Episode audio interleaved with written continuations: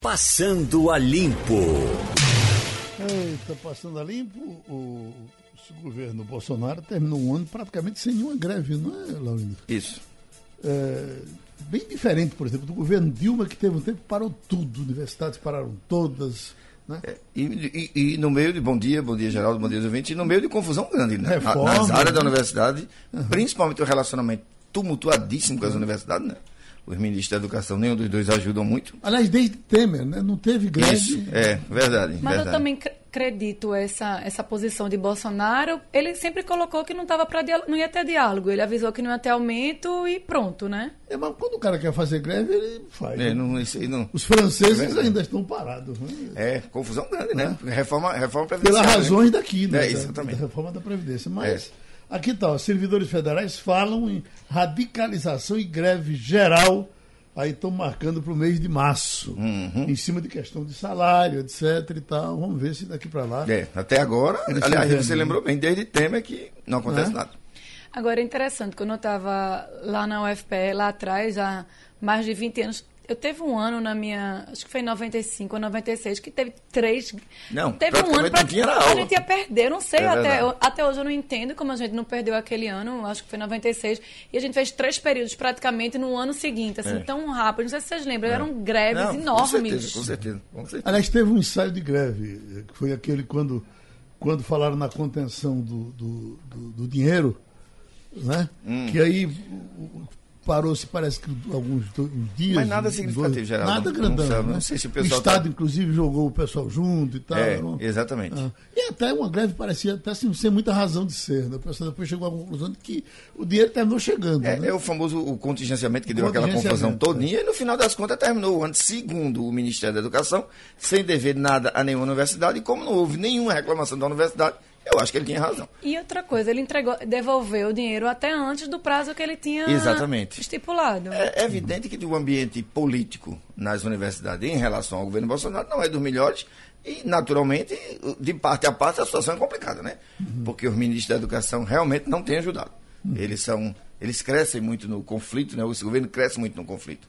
E os ministros da educação, o de ontem e o de hoje, o que começou o governo de hoje, não é de contemporizar, muito menos com as universidades. E aí a confusão é grande. Mas mesmo assim, a gente, Geraldo, você está lembrando bem, a gente não teve nenhum movimento significativo de paralisação nas universidades. E vocês têm vontade de dar alguma opinião sobre se foi um, um míssil que bateu no avião, se não foi, porque todo mundo. Difícil. Tá Eu, eu sobre como isso. estou, estava, estou, não, não sei se eu estou ou estava com a passagem comprada para o Irã, é, eu acredito sim que foi algo nessa, nessa seara aí. As imagens que eu vi, pelo menos no site do New York Times ontem, e as televisões todas reproduziram, é, é, é- bom, é, é difícil, porque na verdade é uma escuridão danada. Vem aquele pontinho de luz que bate E outro você escuta de o luz. barulho depois, uma o barulho. explosão. Então, assim, Mas eu vi um técnico falando, parece que na Globo News. Ele é mecânico de, avião, de aviação e foi entrevistado longamente pelo pessoal.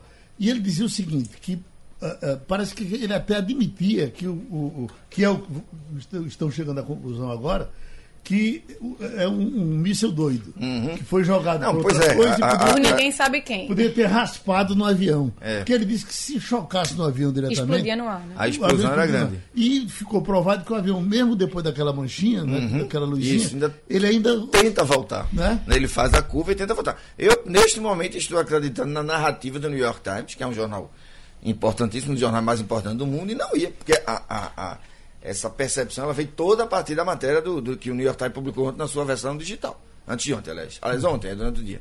E aí todo mundo foi atrás e depois os Estados Unidos, o próprio Canadá, que, aliás, Canadá e Estados Unidos. que foi o, o, o, o país onde mais teve vítima, né? Na, na- na- e os Estados Unidos também. Agora, A outra lógica, é, é, não está atrapalhando, é, é que o, eles justificam que mais da metade do avião era de iranianos. Se você é, é, ia fazer um araquiri. Não, não, não, não, não faz Eu muito acho que foi sem querer, né? Foi aquele sentido. sem querer, infortuito.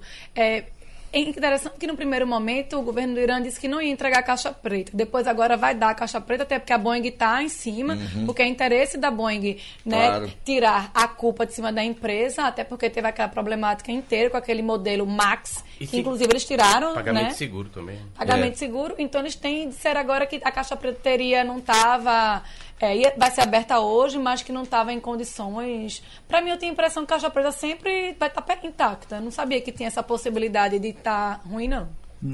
No Irã Até o talvez que vai decidir. Eu acho que essa guerra, essa, essa questão também tirou um pouco do foco do. acalmou um pouco os ânimos, né? De... Verdade, olha, eu, eu, eu, eu acho, minha gente, que ontem, ontem esse episódio caminha, caminha, ele pode mudar. Para, é, não sei se vocês concordam, para uma vitória muito tranquila de Trump nesse episódio. É, você veja, é, a gente já comentou sobre isso aqui.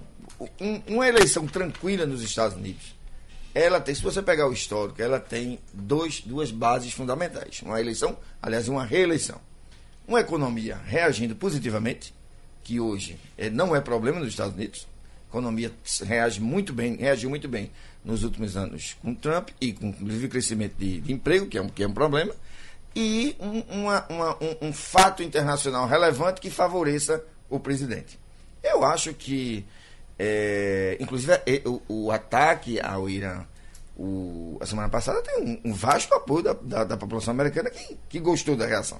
Então, assim, se você tem dois fatos e claramente os Estados Unidos e Trump estão dominando a situação internacional hoje, então eu acho que no final das contas aquilo que se imaginava ser uma reação, uma coisa muito ruim para Trump, vai acabar sendo um fato, dois fatos bastante positivos. A- abre aspas, matei um dos maiores terroristas do mundo, exterminei um dos maiores terroristas do mundo, os americanos gostam muito de ouvir isso, e a economia americana vai muito bem, obrigado. Por que, é que não reeleger esse homem? Ô, Laurindo, Essa é a questão. Laurindo, Segundo ontem- os americanos, naturalmente. Fizemos ontem um debate aqui para falar dessa tensão, desses debates bons que. Eu vi um pedaço, Geraldo, bom. Uhum. A gente chega fica leve depois que termina. Então, o professor Tássio, absolutamente competente, Tá- Tássio Castro contando. Thales. Thales Castro. eh, eh, Joaquim Francisco, conhecedor também de Uhum. política internacional, dessas coisas todas. E a felicidade de ter o, o professor Corrêa, que foi para o Irã. Isso. E de lá entrou em contato com a Isso. gente e ficou fazendo. E algumas conclusões foram tiradas. Ele disse que está longe de ser unanimidade para os iranianos o coronel que, que, foi, que foi matado. Isso, foi assassinado, na verdade. Estão, diz que não, não, a gente, eu, eu, quando vi aquela multidão na rua acompanhando o caixão do ponto, é um galo da madrugada, tá todo mundo aí com ele. Isso não é verdade. Você tinha alguns, tem inclusive que muita gente dizia, eu gosto dos Estados Unidos, eu não gosto de Trump. Uhum. Né? Até os americanos dizem isso. Eu- eu- ele diz até, eu estou gostando até do que Trump faz, É. mas não gosto dele. Ele, ele Né? pessoalmente. E o assim. velório do general, vamos combinar, matar, o velório teve 53 mortes. Que 53, velório de mato foi esse? É. Cinco, cinco, E, subiu assim, eu acho 56. que a gente vai amadurecendo. Tem o calor da, da- do momento histórico ali, principalmente o jornalismo é muito isso. Depois você vai. Você, vai você foi durante o dia pegando o perfil do personagem assassinado. Evidentemente, ninguém está aqui de- eh, defendendo que ninguém mate ninguém. Mas assim, o Principalmente em perfil outro solo, do né? personagem Que assassinado. ele matou no Iraque. Ele é um, ele está longe de ser um agente difusor dos valores democráticos, diplomáticos e humanos. Que é o sujeito que comanda um, um negócio chamado Hezbollah não está para brincadeira. Então, naquela, naquele ambiente ali, o Hezbollah. É, é, a- perce- é, é, Trump diz que ele matou inclusive cidadãos americanos, cidadãos ocidentais, mas ele matou muitos cidadãos ali naquele ambiente do Oriente Médio também. Então, por isso que ele está longe de ser unanimidade. Quer dizer, não ele matou diretamente, mas ele comandou é, milícia, né? E no Então, meio dessa discussão toda, Trump conseguiu a liberação do Congresso agora dos 3 bilhões Exatamente. de dólares para fazer aquele muro ah, É, separando do México. Mas não tem nenhuma dúvida que Trump sai fortalecido, Geraldo. Nesse momento, é um candidato muito difícil de ser batido. Muito difícil. Nesse momento. Evidentemente que a eleição, cada um, cada eleição tem sua história. Até porque quando a gente, na Fala. eleição passada, a gente estava crente que Hillary ia ganhar e quando a gente acordou, Trump Não, tinha vencido. eleição é eleição. Eleição é eleição. Os mom- eu acho que o momento Mas, hoje assim, é um momento muito Ela, favorável a ga- Trump. ela ganhou, né? Ela, gan- é, ela, ganhou, não deixou de Só ter não ganho levou. no voto É. direto, né? No É. voto direto ela Enfim, ganhou. É a eleição americana, né? É assim. Em Pernambuco, Jamil do Mello, como é que estamos Como é que estamos? na política? Acho que não. Sem, sem fato novo? Não, semana mesmo. tá boa. É, acho que algo que a gente vai ter até o final do mês, não sei se eu falei já com você aqui, é uma de- a definição da chapa dos do pessoal da direita, né? A coordenação, a, a formação de uma frente ampla. Eu estou falando com vários setores, mas em especial o centro. Procurar o Kraus, procurar Joaquim Francisco. Quem é esse nome que é- se mantém em segredo? Difícil, difícil saber quem é que podia unir tanta gente. Até porque eles são muito diversos, muito múltiplos, né? Todos vaidosos, cada um quer levar à frente o seu a sua Mas seria bandeira. centro-direita juntando É. um nome para o centro e o um nome para a direita. Um nome que juntasse a direita e o é isso. centro, né? Seria uma estratégia inteligente, porque você alija a esquerda, deixa, deixa a esquerda de um lado e tenta formar a maioria. Era O que Eduardo fazia, né? Ele chamava, congregava, a Raiz no passado também fez, chamando gente da direita para compor. Jabas fez, né? Exato. Aliás, só ganhou a eleição depois que fez isso. Exatamente. Perdeu todas as vezes. Exatamente. Só tomou o governo do estado da, da- da- da- do, do- do PFL e da Arena quando se juntou. E E, Lula. aí veio. veio e Lula, também fez Lula também fez isso, né? Aceitou, compor com o Alencar centro. na época. É, né? claro. Na- naquela hora ele não chamava de Lula- ruim Lula passou da conta. Não, é evidente. Lula botou gato e cachorro. Passou da conta e pagou caro, porque criou uma base bastante heterogênea, digamos assim. Ontem tem um artigo muito bom de Raul Jugman, né? É, falando sobre toda a Europa e como está se formando lá os novos partidos e dizendo justamente isso. Ele cita Portugal como exemplo Isso. de como a esquerda foi inteligente se aliando ao centro para derrotar a direita. E, inclusive ele fala que a direita só representa o medo, é a política do medo. É, e do outro lado seria a política da esperança e da igualdade social. Vamos ver se chega por aqui. Eu acho que aqui em Pernambuco nem tem essa direita de dar medo. Tem quem seria? Não, tem, um- tem um movimento crescente aí. O que está posto não, não, não assusta ninguém. Até porque já, quase todos já governaram, né? Ou pelo menos o que a gente conhece como direita, é, e centro, entre, o, do direita, do É direita. antigamente ninguém se afirmava como Mas direita. é, eu né? acho que um dos méritos, inclusive, se é que existe algum um dos méritos da ascensão do, do bolsonarismo, é as pessoas terem com muita clareza o que é direita e o que é esquerda. Até porque ficou mais fácil ser de esquerda, aliás, se anunciar como de direita, porque a esquerda chegou no limite, no limite, no limite da. Tipo aí, assim é, assim do- é fácil, né? E é, bom. no- é, no limite do que, do que seria clássico da esquerda fazer, que é, por exemplo, o maior líder da esquerda brasileira preso por corrupção. Então, assim, você chegou onde poucos chegaram, inclusive na direita. Né? Então, ficou muito mais fácil você dizer, não, eu não sou esquerda, não, porque eu muito, conheço muita gente, não, se esquerda é isso, eu não sou, eu sou outra coisa. E né? tem, tem também a direita tradicional, que é essa que vocês estão falando, e tem essa direita bolsonarista. Não, essa é a ascensão, né? Essa é a ascensão. Mas ela aqui, ela não tem essa representação, Que é Jamila. mais radical, né? Não sei se você. Mas é o que talvez Gilson, o presidente da É, Gatur, quer exatamente, mas surfar veja, na onda, ela não né? tem essa representação política. Isso. Né? Ela não está no Congresso, ela, não- ela não- nunca esteve no governo. Você pega a, a, a, direita, vamos, vamos chamar de direita aqui, por exemplo, eu- um grande, se a gente pode dizer, um grande líder da direita aqui, é um sujeito de uma formação extremamente equilibrada, O Gilson intelectual. Machado era, né? Usa era. Mas você veja, aqui, é, é, mas eles não, eu estou dizendo hoje, sabe, meu amigo? Eles hoje não estão mais. Vamos dizer que é um cara remanescente desse processo todo. É um cara, Francisco. é um cara como Gustavo Krause. Krause. Gustavo Krause é intelectual. Mas é um olha- sujeito de sólida formação democrática, é uma grande figura, é um, é um homem inteligente, é um, é um pensador. E assim, ao longo da história, aliás, eu estava lendo o livro que ele lançou junto com o Paulo Roberto, muito legal, mandou inclusive para você, Jamil. Isso. E é aqui, falando diretamente para o nosso amigo Krause, o discurso. Veja, biônico. Krause foi prefeito biônico. É, ele tem um texto livro engraçadíssimo que ele explica é, sobre a picardia da política que já carimbou ele de biônico. O discurso é, de Krause na posse como prefeito biônico do Recife e a gestão de Krause como prefeito biônico do Recife, ele tem muita similaridade com o que a esquerda fez depois que chegou ao poder pelo voto. Então, Krause é um cara, e aí eu estou pensando nessa, nessa direita pernambucana, trazendo aqui. É, é, me, me, dê, me dê sua licença, ministro Gustavo Krause, aqui para usar esse, esse, seu, esse seu nome como parâmetro. É, ela não é aquela direita reacionária tradicional, É, nunca foi. que é a chamada centro-direita. Nunca foi. né? Ela, por exemplo, ela tem Marco Marcel, ela, tem, ela te- teve Marco Marcel, ela tem Kraus, ela tem Joaquim Francisco, ela tem Mendonça Filho. Ela, de- nem de longe ela é aquela direita bolsonarista, como, como é, é, é uma direita mais ao centro. E é uma direita que tem atuação.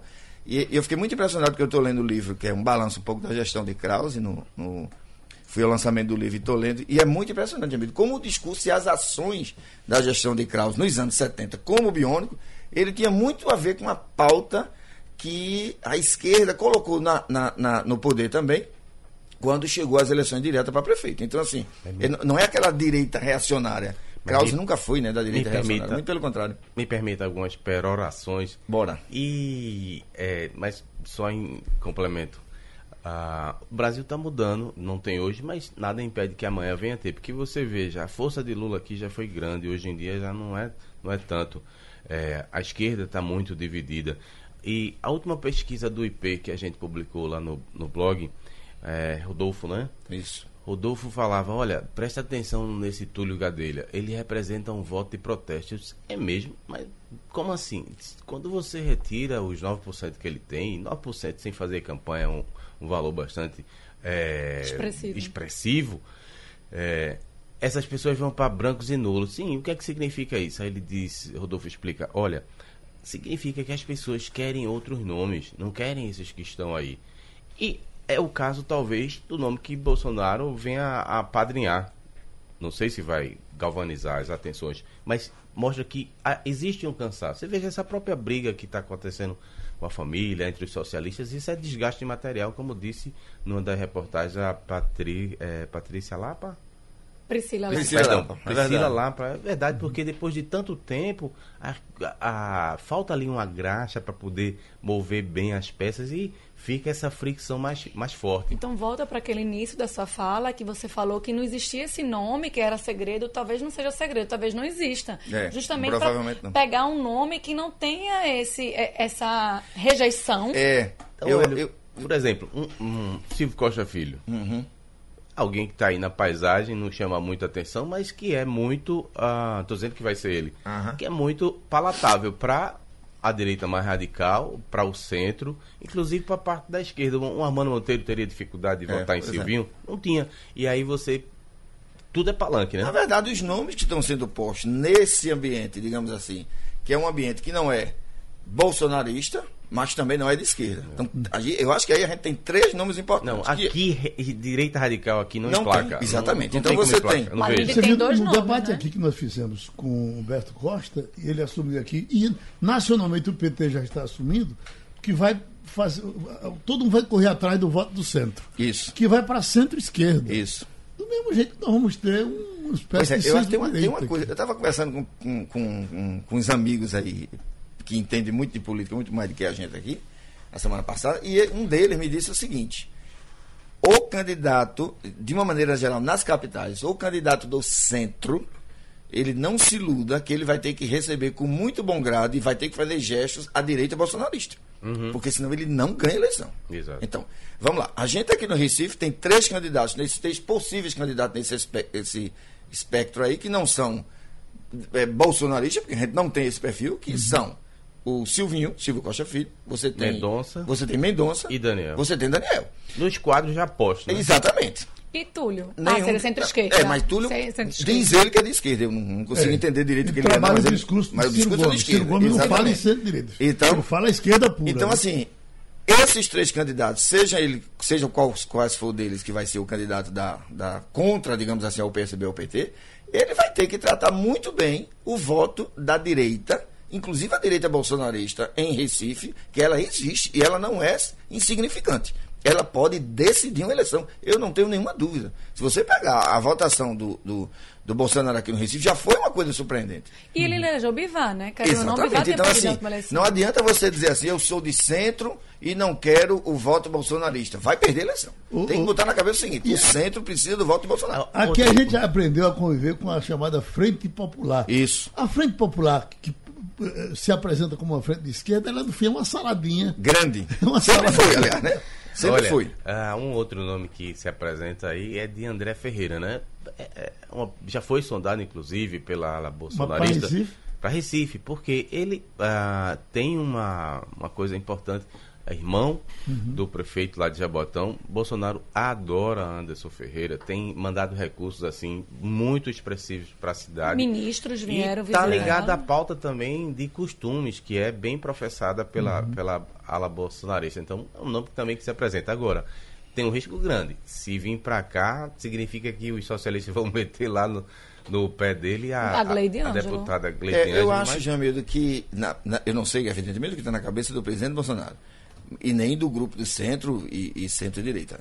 Eu acho que um candidato que personifique a pauta de costume, na minha opinião, é um equívoco grande. Ele personifica a pauta de costume. Eu acho que o candidato dos. Eu acho que a, a, a direita e o centro-direita caminha, ou pelo menos se quiser enfrentar uma máquina poderosa, que é a máquina PT PSB, que vai vir junto. Eu acho que, pelo que a gente viu o nosso, nosso senador Beto Costa dizer aqui, dificilmente uhum. o PT vai lançar candidato aqui. E Dona Marília vai Sim. mais uma vez ser. Preterida. Preterida, é o que todo mundo imagina que seja, pode ser que, que mude. Mas um candidato, eu acho que o candidato do centro-direita, seja ele quem for, ele, para obter algum sucesso, ele vai ter que estar acima dos costumes, mas não negá-lo, ok? Acima das questões mais complicadas é, é, do bolsonarismo, mas nunca negá-lo. Ele não, eu acho que se ele assume essa pauta, eu sou o candidato da direita e assume o discurso reacionário, ele perde aquilo que ele também tem, Ó, que é o voto do centro. Irmãos, é um negócio complicado. Os, os, irmãos têm voto, mas eu acho que aquele voto não sobe mais daquilo. Vamos ver o exemplo de Clayton Collins. Sempre é um nome é que aparece na corrida disputa em Jaboatão e ele sempre aparece bem. Ele começa a corrida com 20% e termina ali. Então, ele não vai nem para cima nem para baixo. Tem aquele voto concreto que não vai mudar, mas falta um fôlego justamente por conta da pauta de costume que faz ele... ele puxa muito para baixo, né? Só um acréscimo na peroração é Vamos seguinte, é, independente de quem seja, na plataforma, eu acho que a coisa mais fundamental, né? Eu, por exemplo, votaria é a questão liberal. Temos que ter um candidato que defenda Isso, ideias liberais, porque é uma vergonha. Recife não pode ser a capital do Estelita, não pode ser a capital da, da defesa da, é, do atraso. Né? Eu não sei se eu estou muito influenciado pelas ideias aqui do Luiz Felipe de Orleans e Bragança. Estou lendo o livro dele, porque o Brasil é um país atrasado. E, rapaz, dá raiva. A gente tem que estimular as forças econômicas, fazer as coisas funcionarem. Não é possível a gente só olhar pelo retrovisor. Bom, hoje desenganchou a história do DPVAT, ficou mais fácil de conversar sobre esse tema. Tem o IPVA e a gente já começou a pagar. Nós estamos com o doutor Sebastião Marinho, que é diretor-geral do DETRAN, para tirar as dúvidas que ainda existam. Eu lhe pergunto, uh, o que, é que senhor, de princípio, o que, é que o senhor tem de orientação para quem está se preparando para pagar o IPVA e estava em dúvida, porque não tinha ainda segurança com relação ao DPVAT? É, bom dia, Geraldo. Bom dia. bom dia, população pernambucana. Antes de mais nada, a nossa primeira entrevista com a Rádio Jornal, desejar um feliz ano novo a você e a todos da equipe da Rádio Jornal. Veja bem, começamos em 11 de novembro de 2019. Foram cinco etapas dessa questão do DPVAT. Nós começamos a nos preparar todos os anos.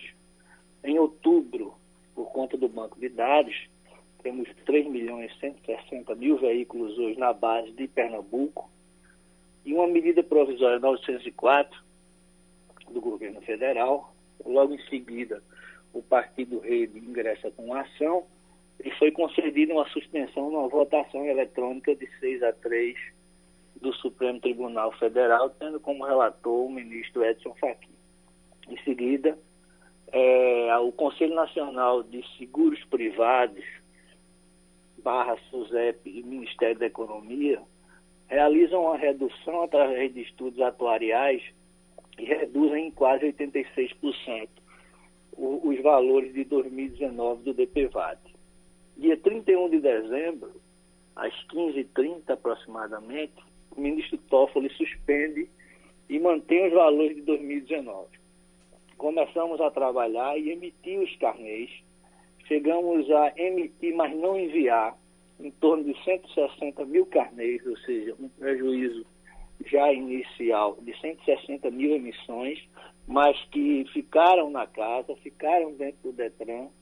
Nós sempre ficamos aguardando é, o último minuto do segundo tempo para não ter que ter prejuízos maiores, principalmente a população, que essa foi uma recomendação do governo do Estado e do nosso presidente Roberto Fonteles. Tivemos todo esse cuidado e ontem, através da Advocacia Geral da União, o, o ministro Toffoli revê a própria decisão e restabelece os valores da SUSEP e do Conselho Nacional de Seguros Privados.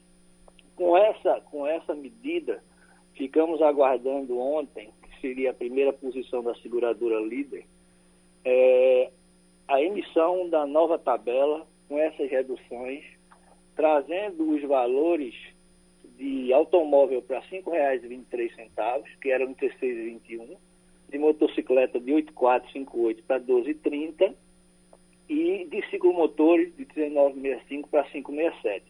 Estou falando assim os três principais veículos que são afetos à população. Existem outras situações como táxis, etc, etc.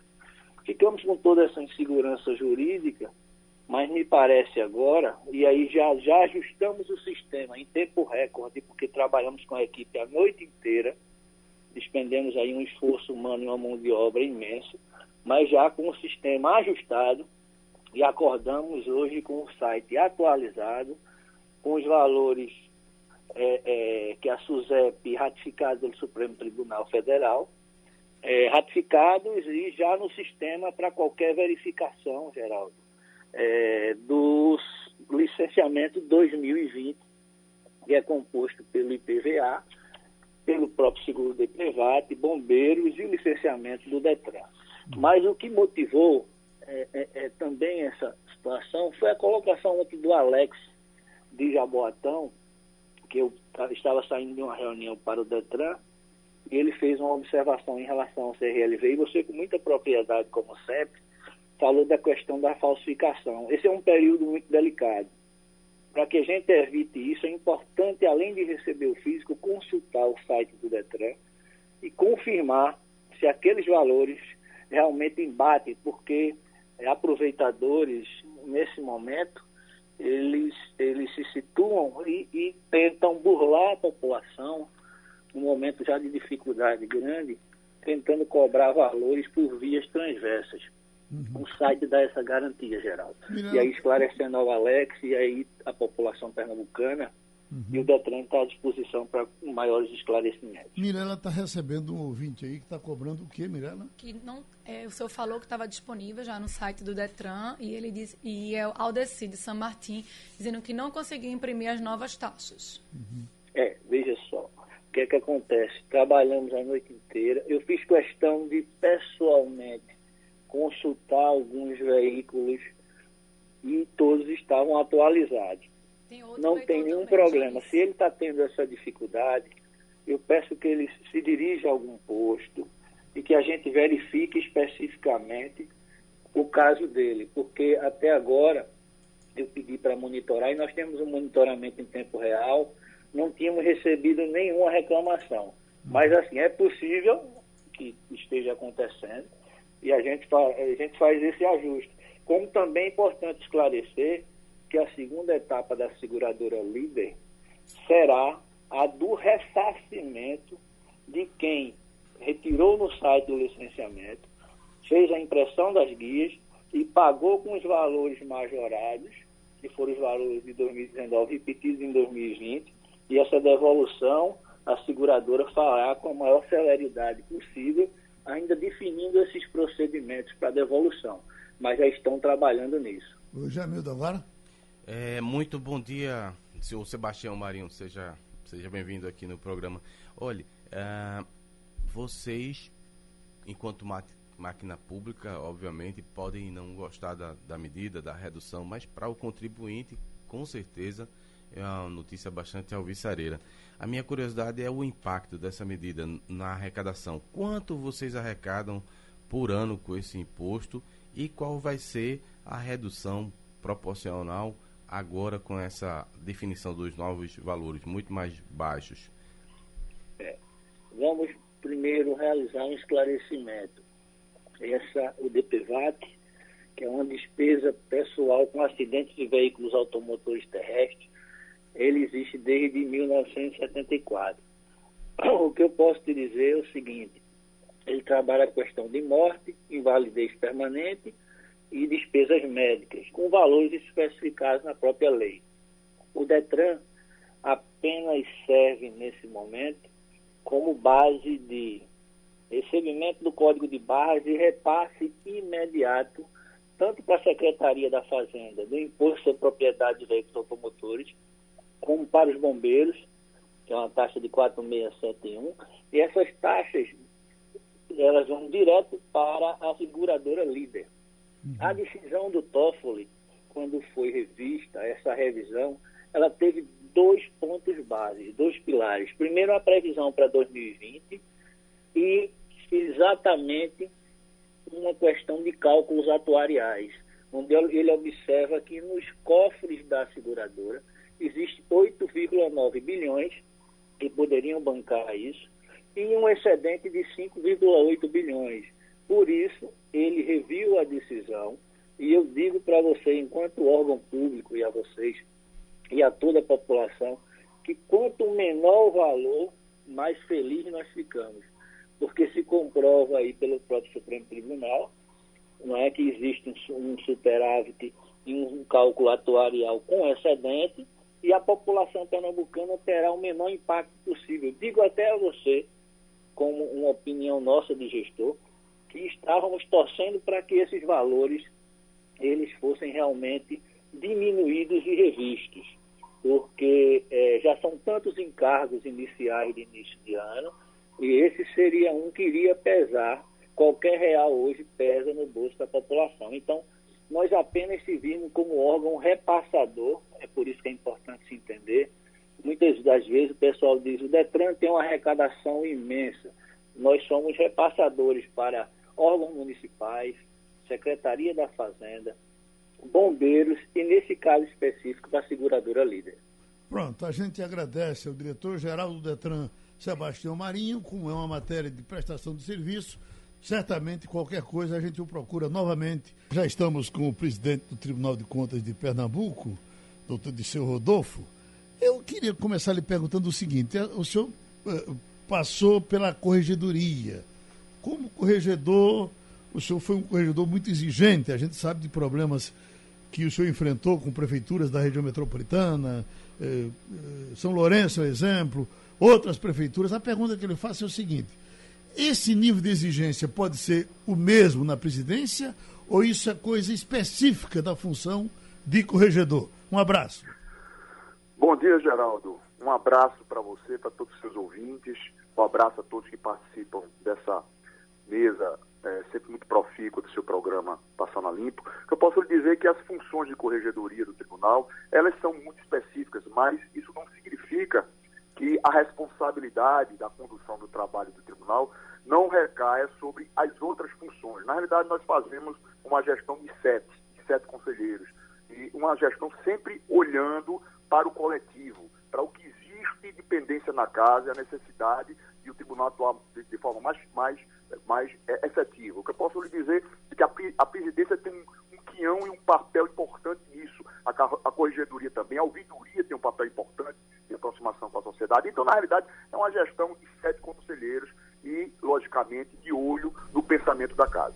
Passou por aqui, semana passada, o presidente do Tribunal de Contas da União, Zé Múcio Monteiro, e ficou aqui muito à vontade e falou no, no custo Brasil, dizendo que, inclusive, era preciso que todos entrassem nessa campanha de reduzir os custos. Falou do parlamento, falou do próprio Tribunal de Contas da União, dizendo que, no caso dele lá, já está conseguindo reduzir alguma coisa dos custos. É projeto seu também aqui em Pernambuco? Isso é um pensamento diuturno. A, a racionalização é, dos gastos com o funcionamento do isso é uma preocupação que está tá permanentemente sendo trabalhada pela, pelas gestões anteriores e não vai ser diferente na, na, gestão que começa nesse ano. Mas o que eu posso lhe dizer é que existe um comprometimento maior com o bom funcionamento do Tribunal de Contas. Ontem eu acompanhei o debate de vocês e o nosso querido Fernando Castilho, ele levantou uma questão que é sempre importante levantar, Castilho levanta as questões importantes, sobre o custo do tribunal. E aí eu, eu achei importante trazer informações para a sociedade pernambucana e para vocês aí do debate, que vai é, qualificar mais, quer dizer, vai aprofundar mais assim, essa discussão. O tribunal, o orçamento do tribunal hoje é de 420 milhões de reais. 420 milhões de reais. O que é que a gente tem que ver? A gente tem que ver os benefícios que o tribunal traz para a sociedade. Então, sem falar em aplicação de sanção, quer dizer, mandar devolver dinheiro, essa coisa de decisão do tribunal mandar para mandar devolver dinheiro, a gente tem uma atuação preventiva. E eu digo que é isso. Expedição de ofício de solicitação de esclarecimento. Basta mandar um ofício desse, que uma licitação que iria levar, iria trazer um prejuízo para o erário público, já é cancelada. Expedição de ofício de alerta até expedição de medidas cautelares. Isso é tudo no plano preventivo. O que é que eu posso trazer de números? Em 2000, de 2017 a 2019, só com a atuação preventiva, o tribunal economizou para os cofres públicos 343 milhões. Em 2017, 151 milhões. Em 2018, 69 milhões. Em 2019, 123 milhões. Isso só na prevenção. Só para dar exemplo, Geraldo, esse ano, na primeira semana, eh, o tribunal eh, conseguiu, com sua atuação preventiva, diminuir gastos da ordem de 3 milhões e 700 reais. Só para dar exemplo. Este ano, em Capende, houve uma análise do processo de limpeza urbana que gerou, na atuação do tribunal, um milhão de reais. Já esse ano. Se a gente for avançar um pouquinho, a gente pode trazer dados de 2019. Numa concorrência de Caruaru, é, para reforma e adequação de prédios, a gente teve uma atuação que resultou numa diminuição de gastos da ordem de 17 milhões. Sem falar na atuação, vamos dizer assim, educativa. Dando um exemplo claro, voltando um pouquinho a Caruaru. 2017, 2018, nós temos a festa de São João. Nós atuamos é, para minimizar custos na área de infraestrutura e, e, e, e ornamentação. Em 2017, o, o, o, gasto foi diminuído com a atuação tributária na ordem de 7 milhões. Em 2018, diminuiu também para 1 milhão. O que é que a gente percebe? Na atuação de 2017, resultou numa melhora para 2018. E aí eu posso citar Olinda, por exemplo, limpeza urbana, uma atuação em 2018 tribunal resultou em 14 milhões de, de, de diminuição de gasto. É, PPP da Compesa, só a PPP da Compesa, quando a gente atuou para verificar a questão da FII, do fluxo de caixa, uh, o tribunal conseguiu uma redução de gasto na ordem de 300 milhões. O que eu quero dizer com tudo isso é que, é, embora entenda escola o argumento do nosso querido Castilho, de preocupar, se preocupar com, por exemplo, a estrutura da justiça, está certo. Mas eu não posso concordar com todas, todas as vênias com qualquer argumento que tenha por, que tenha por como consequência o mal, malbaratamento, a, a, a desestruturação e desmonte de um controle que resulta em maior qualidade do gasto e diminuição do desperdício. Não importa o pretexto. Só para dar um exemplo nessa área específica, do que é que adianta, por exemplo, eu sei que a atuação do judiciário é importantíssima, eles fazem prestação jurisdicional, isso é fundamental, inclusive, para a existência do Estado democrático de direito. A gente sabe disso. Mas do que, é que adianta uma ação de improbidade, uma ação civil pública, se o dinheiro já foi por ralo na área da saúde, na área da educação? Isso quem faz é o tribunal. E sem se quantificar, por exemplo, é, o que fica de boas práticas, de boa governança e qualificação da burocracia. Então, é, eu queria dizer que eu não posso concordar, como eu estou ali, ali por dentro, eu sei que com um orçamento de 420 milhões por ano, a gente traz muito mais benefícios. Pode ser que a gente devolve mais de, mais de um tribunal para a sociedade, muito mais. Sem falar na questão que fica, que é a educação, que é a forma de se levar a coisa pública, e isso a gente faz permanentemente. Dando outro exemplo, transparência pública. A gente tem atuado tão forte nessa área que tem melhorado a, a, questão de transparência pública. Sem falar nas multas. As multas que a gente aplica não tem essa função fiscal de devolver o dinheiro, mas ela é administradora, ela é educadora, educa, é, no sentido de é, é, é tolher as, as práticas que não são republicanas. Então essas questões precisam ser trazidas para adensar essa preocupação do nosso castigo.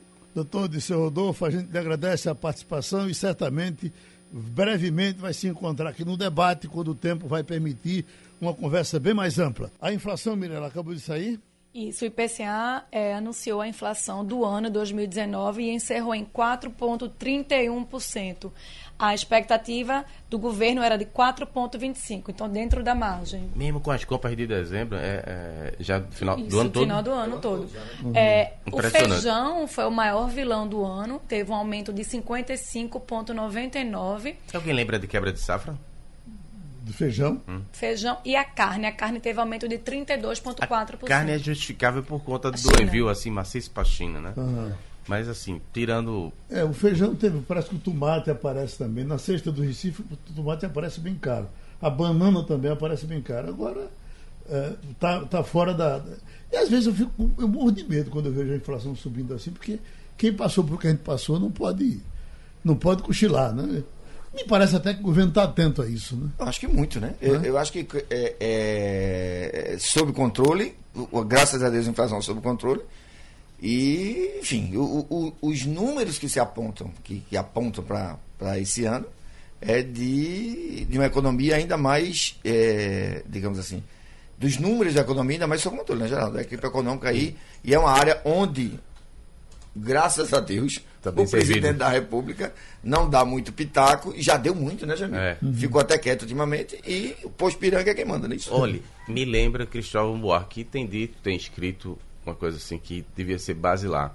A esquerda não pode mais brigar com a questão econômica, não pode se avorar a inventar, feito fez Dilma. Você tem que aprender que estabilidade econômica é o patamar mínimo. A partir daí você começa a fazer. Vai para o debate político, se diferenciar né? É exatamente as coisas podem acontecer. As propostas para melhorar a distribuição de renda, né, diminuir a desigualdade social. Mas a questão econômica é simples, não Aliás, pode mexer. Só chegou ao poder, o PT só chegou ao poder quando finalmente admitiu isso naquela famosa carta que foi escrita no Recife. Mas aí vai Dilma e caga tudo. Exatamente, porque assim, você tinha que. É, é, é fato consumado. Vamos, vamos, vamos para o debate político, vamos para o debate das questões sociais.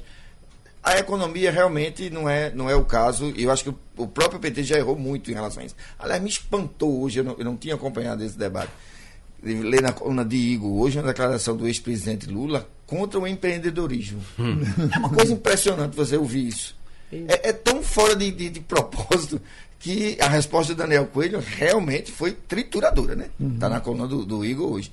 Mas veja, é, é, é, impressionante como não se aprende. É, é, é, é difícil isso, né? Porque uma pessoa em sã consciência, um sujeito inteligente, porque Lula, você tem uma coisa que Lula é inteligente. Uhum. Aí você chega no meio do nada, você faz uma crítica ao empreendedorismo. Eu vou lembrar uma coisa aqui que o Instituto é, ligado ao PT fez em São Paulo, quando da, eu me lembrei muito disso, quando da vitória do de Dória no primeiro turno. Ele fez um, o PT fez uma grande pesquisa depois interna para avaliar por que é que perdemos. E veja como ele não aprende. E o que ficou muito claro naquele. Foram naquele, nas favelas, né? Não, naquele resultado de pesquisa foi dizer assim: por que, que eu por que, que o Paulo Eu me lembro que aquela eleição foi surpreendente, não sei se vocês lembram, porque Dória foi eleito no primeiro turno. Uhum. E todo mundo achava que ele ia, ia ter um segundo turno e foi eleito no primeiro. E uma das coisas mais claras que ficou nessa pesquisa que o PT fez, que eu lembro que eu uma, a Folha de São Paulo deu uma grande matéria, foi o seguinte: o PT não entendeu que a visão que a, a, a, e os pobres que o PT supostamente defende é, em São Paulo entendiam que viam em Dória um empreendedor e um sujeito que soube sair do zero ter sucesso, obter sucesso como empresário e depois virar prefeito. Isso era a característica que eles mais admiravam no, no prefeito que acabou sendo eleito. E foi exatamente isso que o PT rechaçou muito na campanha. Ou seja, brigando com aquilo que o eleitor entendia como se fosse um ponto positivo. E eis que, alguns anos depois, vem Lula com essa conversa de que. Eu tô, eu tô, eu tô repetindo o que eu vi na coluna de Igor. Eu realmente nem vi a declaração de Lula. Vi aspas da, da coluna de Igor. Fazer crítica ao modelo empreendedor, que é uma coisa que evidentemente devia ser estimulada por qualquer líder, é, é um negócio inacreditável. Mas, mas a, a, culpa, a, culpa, infelizmente, não é só de Lula, não. Quando você vê esses últimos 30 anos, todos professam isso. Eles querem um capitalismo de Estado. É Eles não querem soltar as amarras da economia para fazer o país finalmente crescer, não. Quem está assim, com um restinho de luz é Bolsonaro, mas a gente sabe que não mas é da é essência dele, né? Não é da não essência é dele, dele, não, ele é não, estatizante, é, não, é Essa visão corporativa não, não, é muito mais. É, aliás, essa visão não corporativa é muito mais do ministro da equipe econômica do que de Bolsonaro, Exato. que ele nunca foi, né? É, Inclusive vai ter uma série de mudanças, né? O Jornal do Comércio traz a matéria é, na, hoje, na que ele volta de férias dia 10, o, o ministro Paulo Guedes, e já está tendo umas mudanças aí para alavancar esse novo momento, como ele coloca. O primeiro momento foi das reformas, uhum. desse azeitamento da instituição, e agora... É, é, o, é o viçareiro, pode acontecer, se conseguir fazer andar a lei aí do, do marco regulatório, chamando as empresas para investir na área de saneamento. Seria fantástico. Outro momento é, maravilhoso, se conseguir é, quebrar o monopólio que existe na área de gás para poder fazer o preço da, da economia baixar, o custo baixa. O custo, se você é, tem um gás mais barato, você pode espraiar a produção de, é, de maneira mais econômica, você vai ajudar o crescimento, porque a gente tem custo bastante elevado.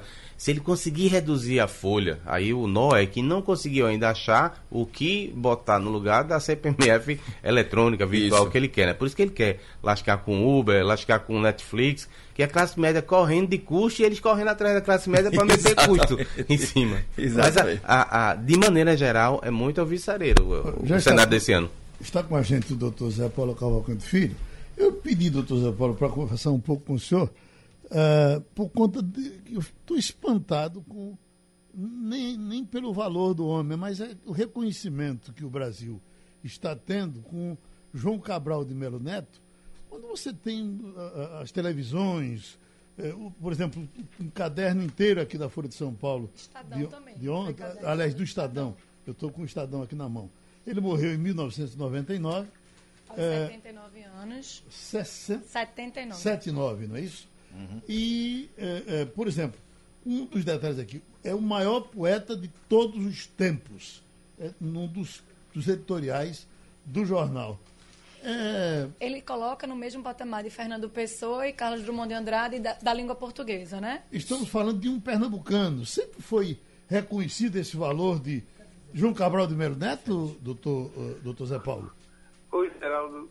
É, é bem pernambucano. É só para alguns eleitores, é, é ouvintes talvez não, não saibam, ele é de Recife, passou infância em engenhos de São Lourenço da Mata e de Moreno, estudou no Colégio Marista, aquele que hoje eu acho que se chama São Luís, Geraldo, uhum. que é em Ponte do Shoa. Não sei se você sabe, foi campeão pelo juvenil do Santa Cruz. Jogava futebol uhum. aqui. Nunca se formou, e acabou embaixador. Fez um concurso para o Itamaraty e, e acabou embaixador. E se você considerar os prêmios, Geraldo, ele ganhou o prêmio que é chamado o Nobel das Américas, que é o prêmio Nostad, dado nos Estados Unidos. Ele ganhou o maior prêmio para a língua portuguesa, que é o prêmio Camões, dado por Portugal e Brasil, que se juntam para dar. E quando morreu em 99, o que se era dado como certo é que seria o Nobel brasileiro. É pena que a morte o tenha encontrado antes de ele ter recebido esse grande laurel que seria o Nobel, mas merecia. Uhum. E na minha opinião, não está junto com João Cabral, não. Ele é isoladamente o maior poeta que o Brasil já teve. Nossa, então. É... Zé Paulo, bom dia. É, bom dia. Ontem, né, seria o centenário, se ele tivesse vivo, do poeta. Existe uma série de é, reedições ao longo do ano por conta da efeméride. Né? Ele era um poeta muito elitista. E como fazer para a pessoa jovem, as pessoas que não têm é, contato, não teve contato com a obra dele anterior, como fazer para a, a, gente poder fazer com que esses jovens se interessem na obra dele? Olha, o, o Cabral já é bastante bem editado ele tem um livro de poesia que é o mais editado no Brasil em todos os tempos, com mais de 100 edições, que é Morte e Vida Severina. De forma que, que é, é, eu, eu penso que, sobretudo, os estudantes deviam procurar mais João Cabral, que ele é uma coisa de outro planeta. É um, era um ser esquisito, porque, por exemplo, ele não gostava de música. Isso. Ele achava que música é a mesma coisa que barulho. O poeta preferido dele era Baudelaire. Baudelaire nunca foi o poeta preferido por ninguém, mas era o dele. E viveu duas tragédias. A primeira é ter uma dor de cabeça intermitente que o deixava quase louco e que o acompanhou até o fim da vida. Ele não conseguiu se curar. A segunda é que ele morreu cego. Há uma lenda de que numa operação, eu acho que vesícula, uma operação tola, esqueceram de fechar os seus olhos e a luz do, do da, da operação intermitente dos olhos o, deixaram, o deixou cego. Pode até acontecido, mas ele tinha uma doença degenerativa incurável que o levaria à cegueira.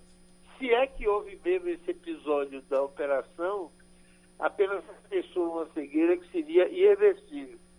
Agora, penso que, sobretudo, os estudantes deviam redescobrir João Cabral, porque ele é uma lâmina. É, o Cabral é uma coisa, a poesia dele quase sempre não tem rima, mas tem métrica, cadência, que é uma faca, é uma coisa uh, de outro planeta.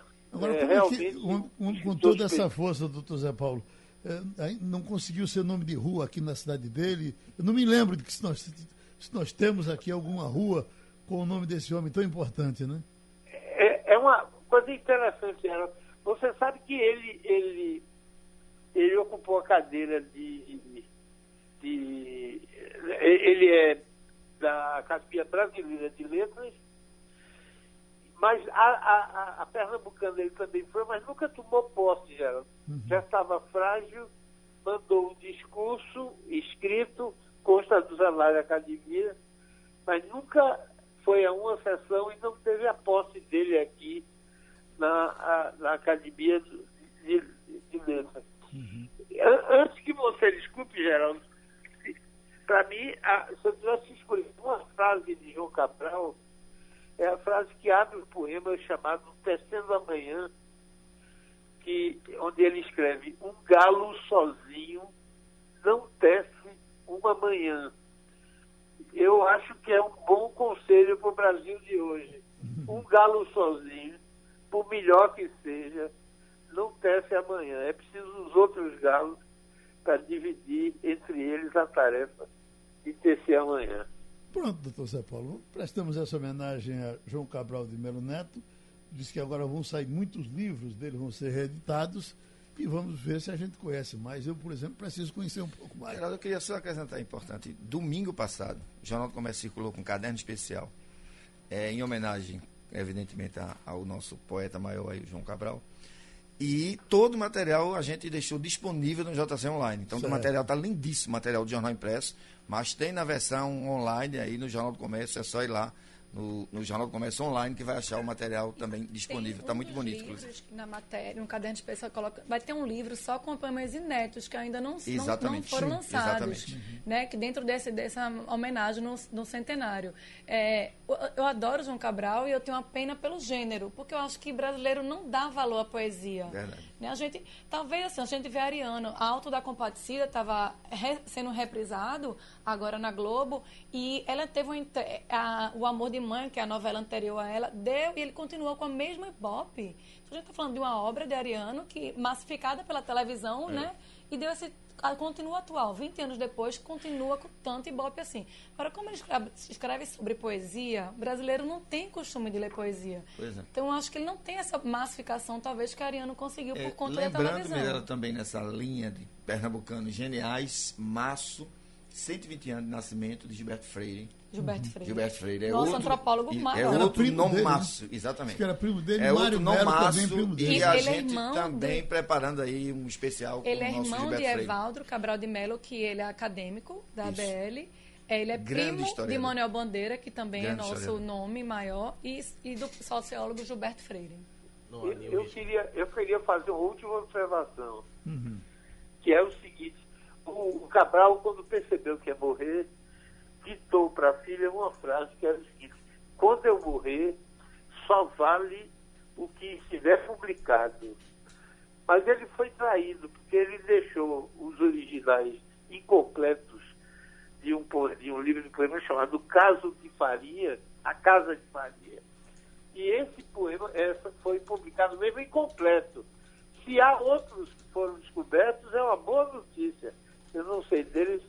Acabei de, acabamos de ter uma grande notícia de que há outros poemas.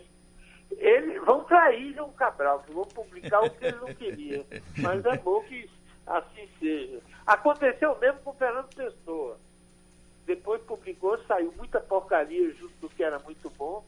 Mas é o preço, é isso mesmo. Tá bom, doutor Zé Paulo, muito obrigado.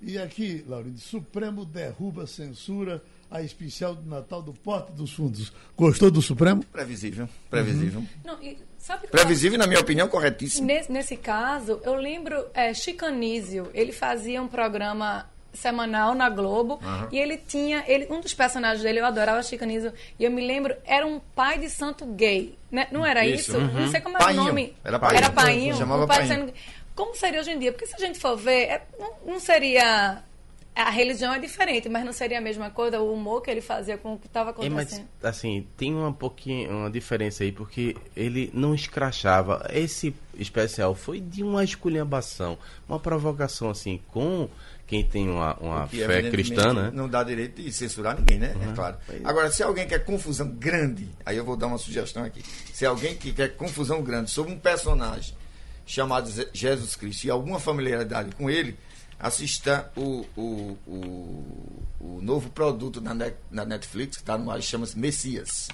Vale a pena ver. Tem Agora- também um Maria Madalena, que está sendo muito ovacionado É, também. Vocês que são muito inteligentes e perspicazes. Eu tô falando de você mesmo, né? Não, não, não. Vocês. Ah, tá. Eu aqui só aprendo. É, por que é que a Netflix tá fazendo tanta coisa ligada à religião? Tem a ver com o crescimento dos evangélicos, a... Porque dá audiência, dá Porque polêmica. ser. suscita o debate e suscita é isso que a gente está Esse, fazendo por aqui. exemplo, o Messias, que é, que é, que é, é muito interessante, ele trata, resumindo o seguinte, ele, ele trata da possibilidade de um Messias voltar nas condições de hoje, para o mundo de hoje. Ele causa maior confusão, tanto no Ocidente... Usava, como- usava Twitter. Eu usava Twitter, Cara, WhatsApp. o grande lance da ascensão desse Jesus Cristo chama-se rede social. Vale a pena É ver. mesmo. E ele dizia... Aliás, Jesus Cristo não, do foi, Messias. Ele- foi salvo, foi salvo pela E verdade. você passa, e você passa a ver o seguinte, Geraldo. Você assiste o, o, o, o, o seriado, a série, é, e tem gente que termina com convicção de que ele de fato é o Messias, é o Salvador, e tem gente que diz que ele não passa de um charlatão. Eu já ouvi várias pessoas que têm leituras diferentes, isso é legal. E aproveitando o mesmo tema, né? A, a Netflix é tudo de bom, tem os dois papas. Eu confesso Ai, que Mara, se alguém falasse do assim, brasileiro. vá ouvir, vá ler alguma coisa, vá se interessar. Não, Papa não me interessa, me desculpe a, a- a quem for da religião católica, mas é, é, acho meio demodei, meio chato, bem. Aí eu fui assistir o filme e fiquei encantado, porque realmente a- a- é um elogio à tolerância, é um Exatamente, elogio, amigo. não é? A- ao entendimento. Você tem duas pessoas que foram criadas, nascidas e, e evoluíram em ambientes completamente distintos. Elas aparentemente se odeiam, se criticam, se eh, antagonizam, mas Se em função do respeito, da educação, eles é depois viram amigos. Ficam amigos. É um, Bento um filme 16 e belíssimo. Francisco, É, né? estamos falando de a Bento história Para de quem é deseducado, que quer assim evoluir para um outro patamar espiritual, recomendo demais. É lindo o filme. Lindo Agora, demais. e essas chuvas que têm caído por aí? De vez em quando chegam aqui no meu zap. Chegou uma de uma cidade do Ceará ontem, chegou uma do. do eh, a Paraíba, cada chuva. Rio Grande do Norte também, Rio. Grande do Natal, Norte. ontem eu teve fiquei impressionada com o Rio Grande do A gente tá Norte. escapando disso, né? Porque vem de baixo, em São Paulo foi um horror, passou por cima da gente, Bahia e, e Bahia até teve a semana passada. Bahia mas teve. passou por cima da gente, pegou Paraíba e Rio Grande do Norte, Ceará. Aqui tivemos algumas aí. No interior, né? Mas, interior, não, mas sem, pegou- tra- Eles sem- sabem. Sem, sem, tragédia. É verdade, Eles verdade. sabem Pegou- a nossa frase. principalmente. né? Sabe a nossa fragilidade, não pode tomar água não. Eu estava vendo aqui, ó, Deus ajuda. o Ceará, mais de 5 mil raios caíram no Ceará. Você tem medo de raio? Não, assim, Tem, né? eu, Mas eu alguém morreu? respeito raio. É, Até agora não, né? Se tiver raio, eu aprendi que não é pra ficar em local solto, nem também embaixo de árvore, que é perigoso, né? Não Debaixo de árvore, celular na mão, andando na praia, tem um bocado de coisa que, Tem, que é bom evitar. é bom evitar. É. Agora, veja, uma coisa para a gente terminar, é, é, você tem, você vê esse negócio... É até do- 10 e meia agora? Não, você vê esse negócio do, da, da Austrália, dos camelos. Vão matar os vão eliminar camelos. 10, 10 mil camelos. dizer que tinha camelo muito. Cadê, Não, cadê eu Greta? Gente, Vai estilar. fiquei Não pode ter grita, pelo seguinte, porque parece que o camelo lá passou a ser uma praga, né? É, ele está invadindo as casas, enfim. É um Que é horror. branco As zonas tomando aborígenes, água, é? né? Eu fiquei muito impressionado com a quantidade que vão ser mortos, porque vai ser morta, porque isso significa dizer que se vai matar 10 mil, deve ter uns 100 mil, né? Não E o matar pior é que tudo, ninguém come, né, rapaz? né? Come não? Não, e a forma de matar. Come até não barata, como é que não pode matar o camelo? camelo não se come, não. Eu acho E que não. come sim. Ele é muito alto. Não. Terminou passando a limpo. Passando a limpo.